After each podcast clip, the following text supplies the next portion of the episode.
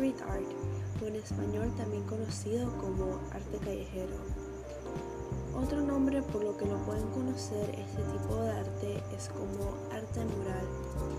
¿Sabías que este tipo de arte es no oficial e independiente? Además de que lo que a mí me parece muy interesante es que como ya saben, normalmente para ver las originales obras de arte hay que ir a galerías, otros lugares que hasta hay que veces pagar. Pero con el arte callejero lo podemos ver en los lugares más aleatorios, en las paredes, muros o hasta suelos de una calle. Una de las formas más conocidas de crear street art es por medio del uso de pintura en aerosol, pero otras formas más comunes es stencil graffitis, with face cartel arte, etiqueta engomada del arte de la calle instalaciones y la escultura. Pero no se confundan, ¿eh? Existe el arte callejero y el vandalismo del graffiti. El arte callejero es legal, ya que el propietario de donde la obra es creada ha otorgado permiso, mientras que el vandalismo de graffiti es considerado un delito. Las muchas razones por las que el street art es importante es porque sirve como una declaración política o social, además es un tipo de protesta pacífica. El graffiti y el arte callejero siempre han tenido una historia de ser influenciados por los problemas políticos y sociales actuales. Mucha gente ha pintado en las paredes y edificios de sus ciudades como una forma de protesta política y anónima. Street art se convirtió en una forma de arte popular durante la década de 1980, aunque se originó como una forma de arte moderno en la década de 1960. Además, es muy interesante si se fijan que este tipo de arte comenzó desde la antigüedad. Ahora un poco de historia. El street art comenzó por rascar nombre en lugares públicos.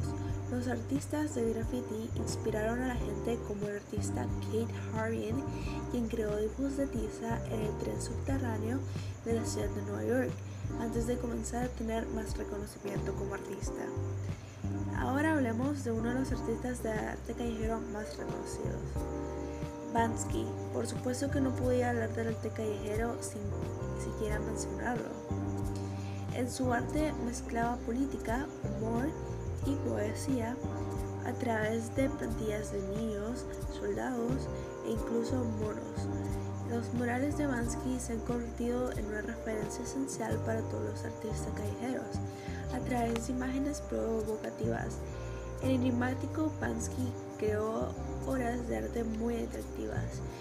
De hecho, el día anterior estaba viendo una película eh, llamada Oceans 8 y en una parte, en una escena, la actriz Sandra Bullock estaba en un museo donde estaban planeando donde iban a robar un diamante.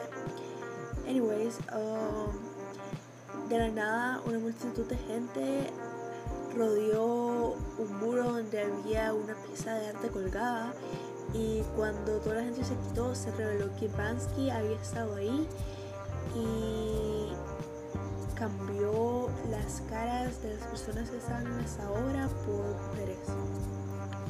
Ok, continuemos con otro de mis artistas favoritos, conocido como Invader. La mayoría de sus obras de arte callejero la podemos encontrar en las paredes o muros de Los Ángeles y París. Pueden creerlo, hasta la obra de arte la podemos encontrar en otra parte del mundo, o sea, París. Increíble. Su arte son personajes de videojuegos. Este artista nunca ha revelado su verdadera identidad. Él empezó a decir las aburridas calles con sus creaciones desde finales de los años 90. Invader ha convertido las calles en un tributo urbano a los videojuegos de los 80, invadiendo espacios públicos con una realidad vintage y digitalizada. Y ya por último, les hablaré de un artista conocido como JR. Este artista obtuvo reconocimiento mundial por sus obras en blanco y negro, que normalmente las creaba en favelas y barrios marginales.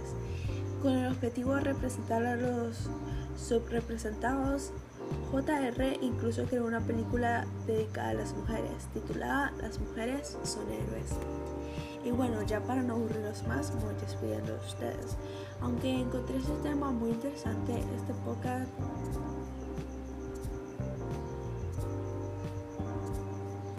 tenía que llegar a su fin. Gracias por quedarte conmigo hasta el final y nos vemos o más bien me escuchan pronto. Saludos.